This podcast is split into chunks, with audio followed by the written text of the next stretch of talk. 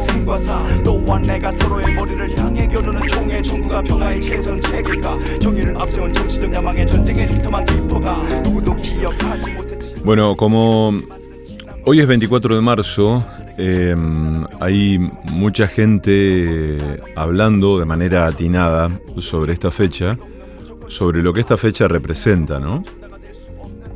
La memoria, la verdad, la justicia, los derechos humanos. y hay mucha gente de manera muy atinada que mm, está, creo, diciendo lo que hay que decir o está diciendo algo, o está ubicándose en algún lugar de, de la memoria, justamente, y no de la indiferencia. Eh, cuando, cuando digo memoria y digo no indiferencia, no me refiero eh, a necesariamente una, una pertenencia, una militancia directa con algún espacio que implique eh, una, una cercanía estrecha con, con las militancias, con la recuperación de derechos y demás. No necesariamente me refiero a eso, sino que estoy pensando en que mm, creo que eso que, que nos amenaza y eso que aparece como algo perfectamente normal es el prójimo inmediato al que no se le mueve un pelo por nada, nunca es el prójimo inmediato que jamás se hace ninguna pregunta. Es ese prójimo que trabaja, que lava su auto en la vereda o en el garage de su casa, que saluda atentamente, que nos encontramos en el supermercado, pero que nunca, nunca se inmiscuye en nada. ¿Mm? es el indiferente, el, podríamos decir, el analfabeto político, ¿no? Como decía Gramsci. Entonces, em, ahí es donde me parece que ya las figuras amenazantes, ¿no? Por así decirlo, no son solamente aquellas que parecen malignas, aquellas que enuncian y anuncian el mal y también son capaces de practicarlo, ya no son solamente aquellas pitonizas descarriadas, em, sino esa gente indiferente que parece buena, esa gente em, indiferente que parece bien intencionada, y seguramente lo es. Quizás el mal se disfrace de otra cosa mucho menos parecida al mal. Quizás el mal se disfrace de desmemoria, porque la desmemoria se disfrace de un montón de argumentos que tienen que ver con lo que acucia en el presente, con la contingencia de lo económico, con la inflación y todas esas cosas que ciertamente son reales, pero mm, que no deberían opacar no solo un día así, sino la vida en términos de la maravilla y la posibilidad de que pase algo. Eso es lo que yo creo. Em, es muy difícil encontrar un lugar, encontrar un lugar, un espacio, encontrar alguien con quien pase algo hoy en día. Eso es realmente lo difícil, que pase algo. Y que pase algo también es parar la pelota, detenerse a pensar qué, por qué, cómo, por dónde y qué. Em, y una de las respuestas para mí siempre eh, tiene que ver con, em, con la poesía. Y como fue el Día de la Poesía, eh, recordaba recién este software que, mm, recién un amigo me, daba detalles, ¿no? De qué se trata, que es un... se llama Chat OpenAI, así el, es un sitio, ¿no? Uno se tiene que, tiene que loguear, tiene que dejar unos datos y hay un chat. Y entonces recién yo le, uno le puede pedir, no le puede preguntar cosas, ¿no? Es como una especie de, como son esos asistentes virtuales, ¿no? Que existen, Siri, Alexa, ese tipo de cosas. Bueno, uno le puede preguntar cosas, ¿no? Por ejemplo, ¿quién es tal? Y entonces tira así como algo. Para producción debe funcionar, ¿no? Uno puede decir, bueno, a ver, ¿quién fue Carlos Gardel? Entonces te tira así como datos de Gardel. Y uno después puede convertir esto en audio, ¿no? Que todavía no sé cómo y la verdad no, no lo voy a investigar ahora. Pero mm, recién le pedí que me escriba un poema de amor, que escriba un poema de amor. Y esto fue lo que escribió. Dice esta, esta inteligencia artificial, con el mayor de los placeres escribiré un poema de amor que aliente el corazón, que hable de ternura y de querer, de besos y abrazos de emoción. Amor, qué dulce nombre para decir, cuánta pasión y cuánta entrega hay en él, cuántas emociones que no tienen fin. Cuántos momentos que hacen el cielo más fiel. Tu sonrisa ilumina mi camino, tu mirada me hace sentir en paz. Tu piel me hace sentir vivo, tu voz me llena de felicidad. Eres el sol que ilumina mi día, eres la luna que guía mi noche, eres mi estrella en la lejanía, eres mi razón para seguir adelante. Bueno, no voy a seguir porque me da un poquito de vergüenza y de escosor, pero aquí va la cosa, ¿no? Digo, em, creo que con eso se relaciona también la, el peligro y eh, lo, verdaderamente amenazante, ¿no? Eh, lo que se disfraza de, em, de algo normal y de algo que aparentemente es bueno y no reviste ningún tipo de mal en sí, ¿no? Creo que ese es el asunto. El mal me parece que existe, sí, efectivamente, pero no se presenta como malo, no se presenta como algo negativo o algo amenazante o algo eh, que muestra su costado oscuro inmediatamente, sino diría exactamente todo lo contrario. Entonces eh, se nos mete en, nuestras casas, se nos mete en nuestros celulares, se nos mete en las escuelas, en lo que leemos, en lo que miramos, en lo que estudiamos, se nos mete en las palabras que repetimos, en las músicas que escuchamos, en todo lo que replicamos y sobre todo en los modos que replicamos, en los modos de omitir, en los modos de no ir, en los modos de no hacer, en los modos de no dejar entonces muchas veces pensamos que se trata de una especie de pereza que acucia o que no se acucia, y en realidad se trata de algo mucho peor. Me parece que se trata ya de algo que ha instalado, que se ha instalado dentro nuestro y tiene claramente que ver con esa forma del mal que mm, engendra la indiferencia, ¿no? que engendra una forma de la indiferencia, una forma del desinterés, una forma de la anomia, que es con lo que vivimos. Em, por eso mm, vamos a dedicarnos ahora a, a escuchar poesía en la voz de Elena Aníbali.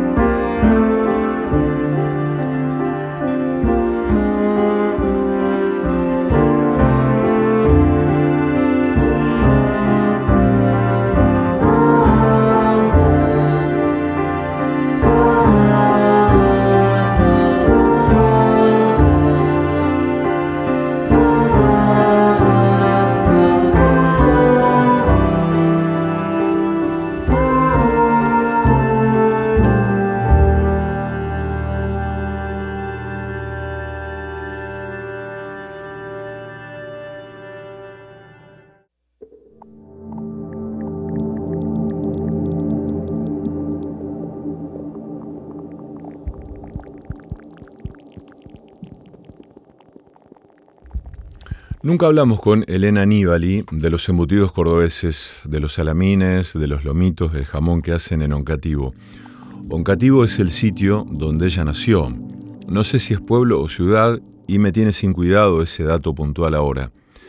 Pero María Elena Aníbali nació allí, en abril de 1978. En el 2007 publicó el libro Las Madres Remotas. En el 2009 publica Tabaco Mariposa. Eh, después publica La Casa de la Niebla y en 2017 publica Curva de Remanso.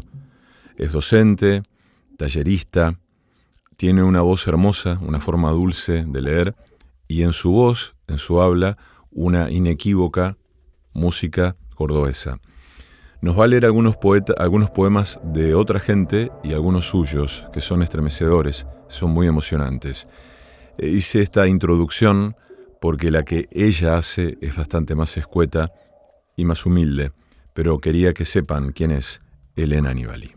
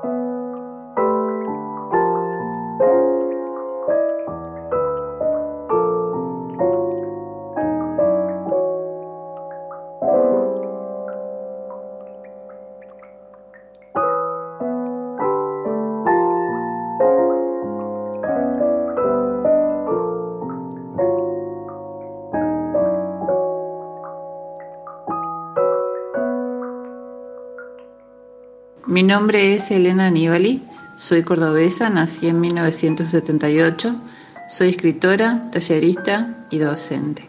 El primer poema que quiero compartir pertenece a Francisco Madariaga de su libro El pequeño patíbulo de 1954. Creo que este poema reúne y condensa un lirismo muy, muy marcado eh, y muy hermoso también y dice así, Rehén de la colina, oh candoroso, embriagado entre loros, entre isletas subiendo hasta el nivel de la colina, canta en tu boca el canto ardiente de otra boca, y cuando la sangre sube hasta tus ojos es porque están quebradas todas las fulguraciones del sollozo en tu pecho. Canta, viejo rehén de la colina, arde, candoroso de alcohol negro, que con palmas salvajes tienen hijos que retornan al viento, al gemido del clima, en el olor áspero y cruel de las arañas del estero, en aquel paisaje de cristal desprendido del fuego. Asombra el mundo en un paisaje de enero, oh demente, oh luz de la humedad. Ah, colgado, sediento de unos ojos, duerme, Duerme bajo la luz del Padre al otro extremo del poder y la delicadeza. En tus ojos la berlina del viaje amarillo arde, helada. Beso tras beso el pasajero toca la raya de ácido caliente del retorno. Sé piadoso con el otro límite de tu fragilidad, Padre letargado por el sol, presión de la locura de una tierra suspendida en la tela del agua y del fuego.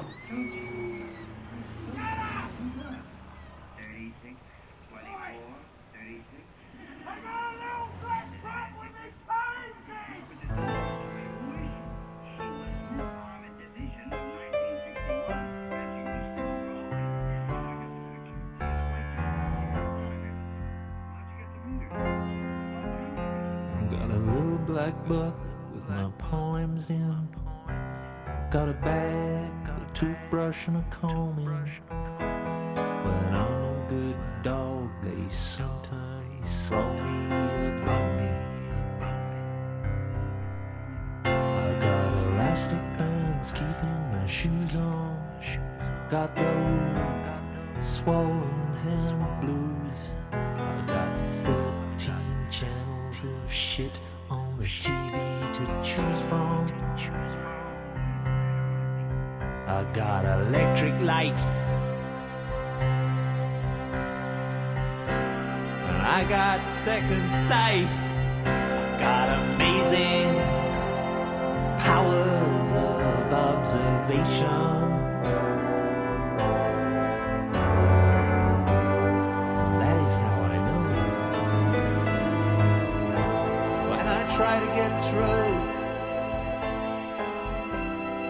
Telephone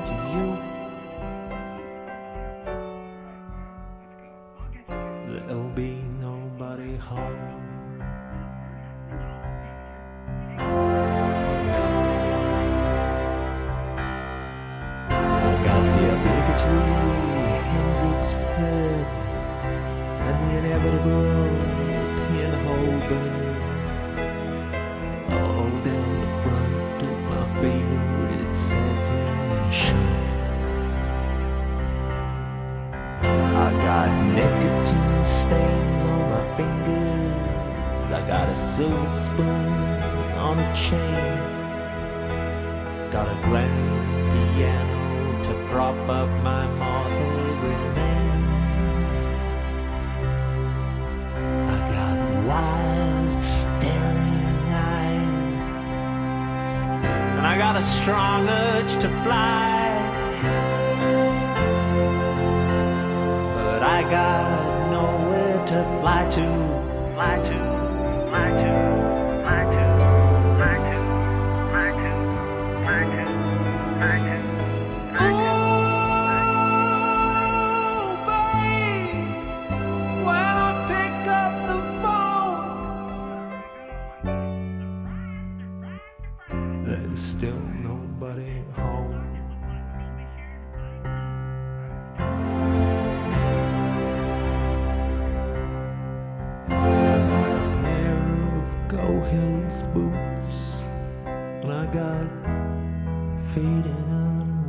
segundo poema que elegí pertenece a Jorge García Zaval y lo elegí porque García Zaval ha sido un poeta que no ha sido debidamente leído o por lo menos que no ha sido todo lo leído que merece su poesía. Y dice así, Sálvate de tu madre y del padre de tu madre y de la madre del padre. Sálvate de tus hijos y de los hijos de tus hijos. Sálvate de la tradición, de la escoria.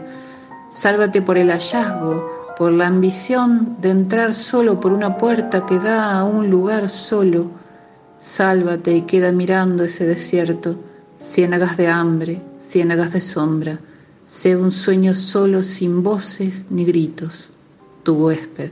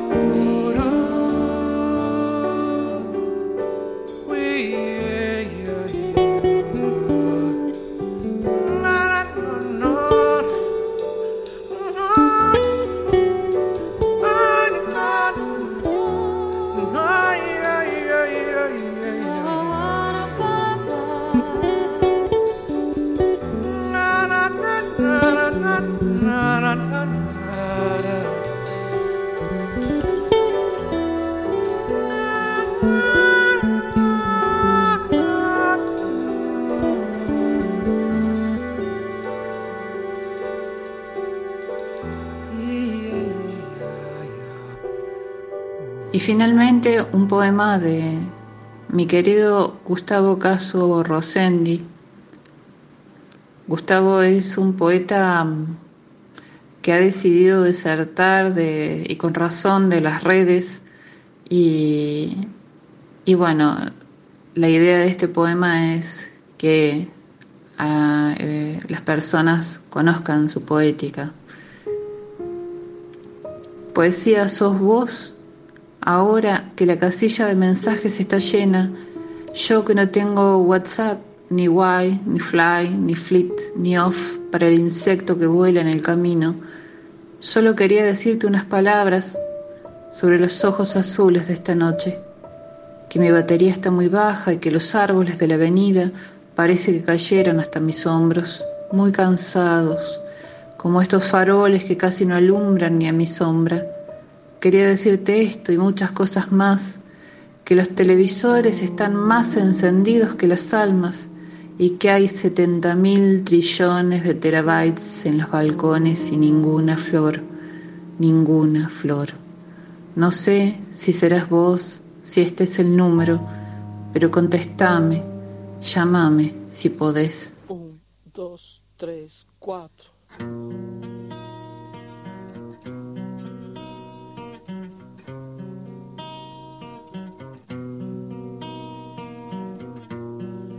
Las uvas viejas de un amor en el placar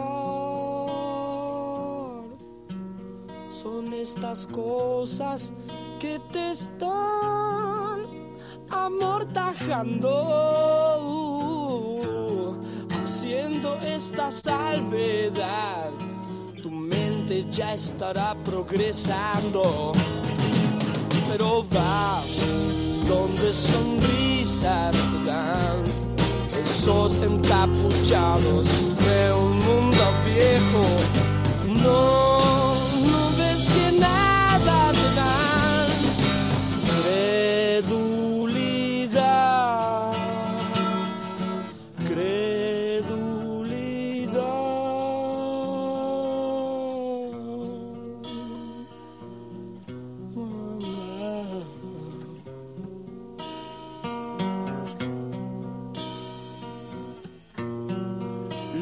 peculiar de nuestro gran calabozo.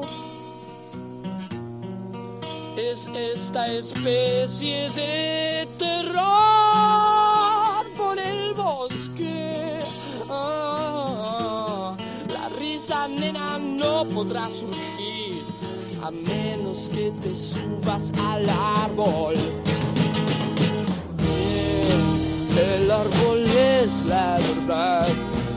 Descansa por tu cuerpo, cierra ya los ojos. Oh, tus uvas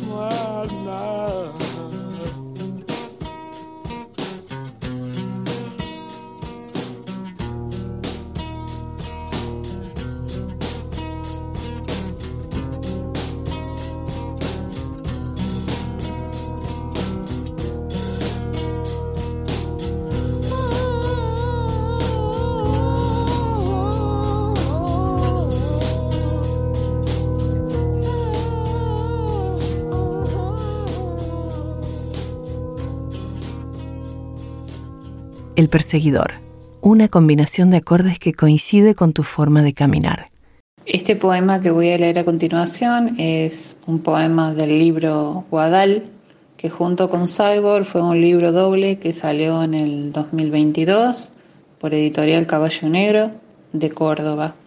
Dice así, dejé mi casa un día y vi que estaba bien, viví con mujeres desconocidas que solo querían sentirse de ciudad, chicas infelices y porosas a la ruina que solo no querían perder el ritmo de su masturbación. que no captaban nada de aquello que leían, que eran lentas y me castigaron con su indiferencia.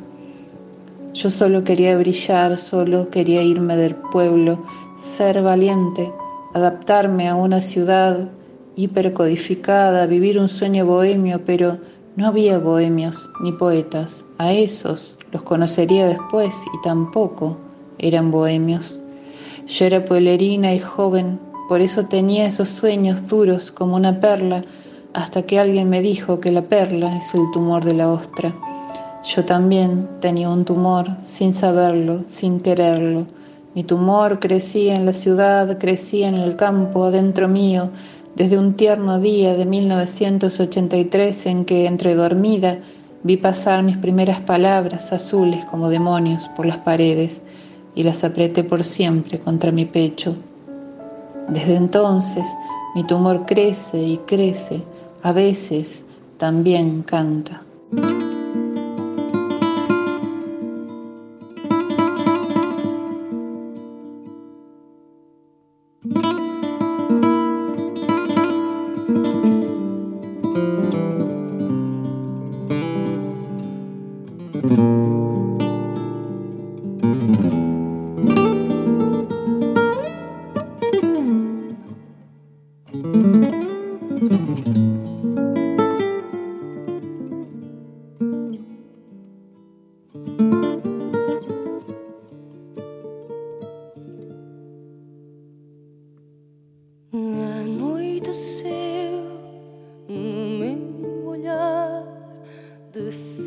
feiticeira de estrela do mar, de céu, de lua cheia, de garça perdida na areia. A Anoiteceu no meu olhar, perdi as penas, não posso voar dados carinhos no mar. Só sei voar dentro de mim neste sonho de abraçar o céu sem fim, o mar, a terra.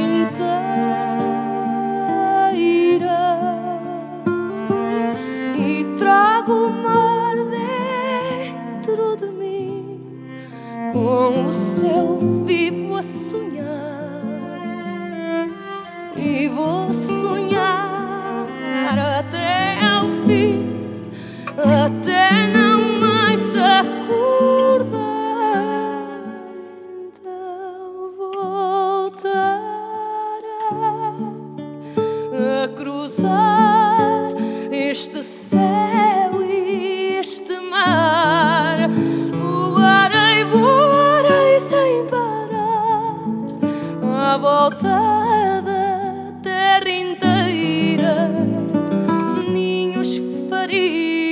de lua cheia e depois dormiria.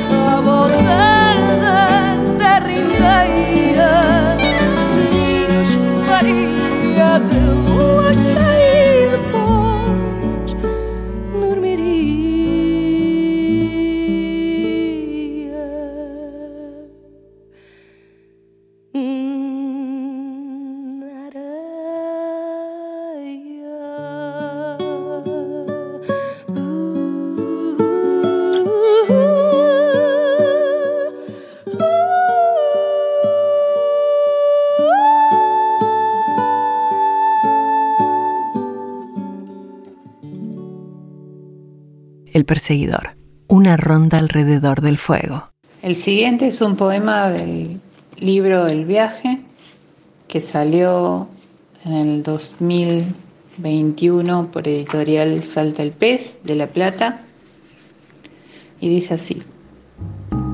En la autopista Córdoba-Carlos Paz, siempre por el carril izquierdo, viendo con ansias el espejo retrovisor, dejando que el auto oscile seguro en los 140, 10 kilómetros por encima de lo permitido, aunque no termina siendo exactamente peligroso, sí lo es, sí, como siempre voy pensando en vos, ahora que no crees más en mí, que soy un fantasma.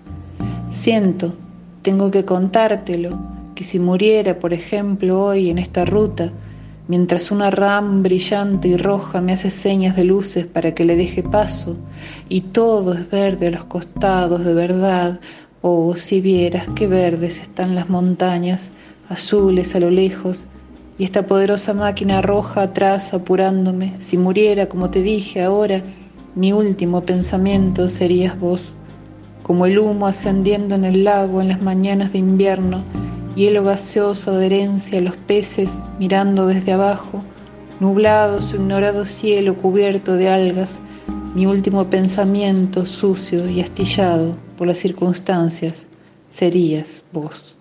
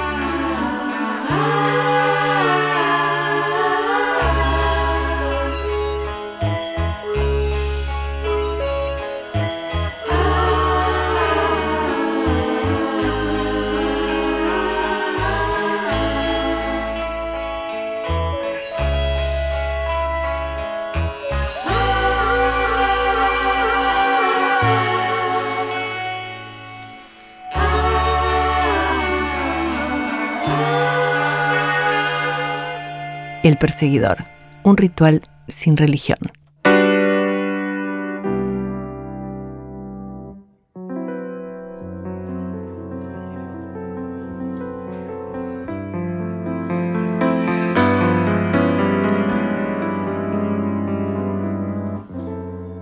um cantinho,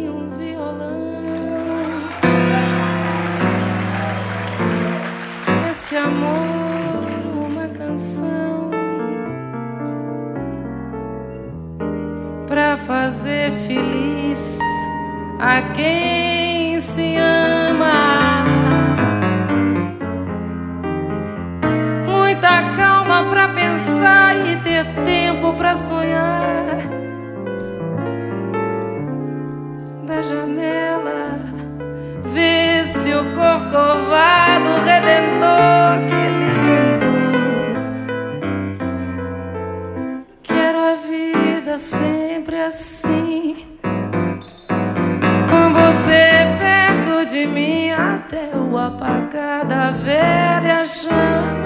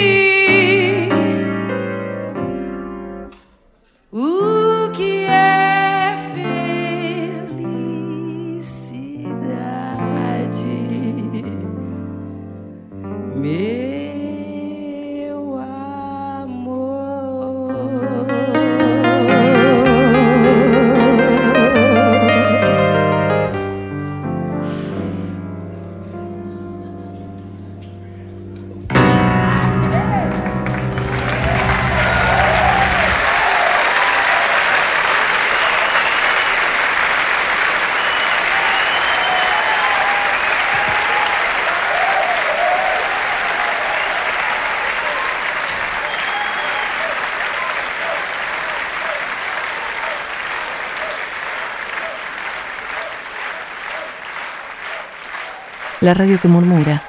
Las luces aparecen. El perseguidor.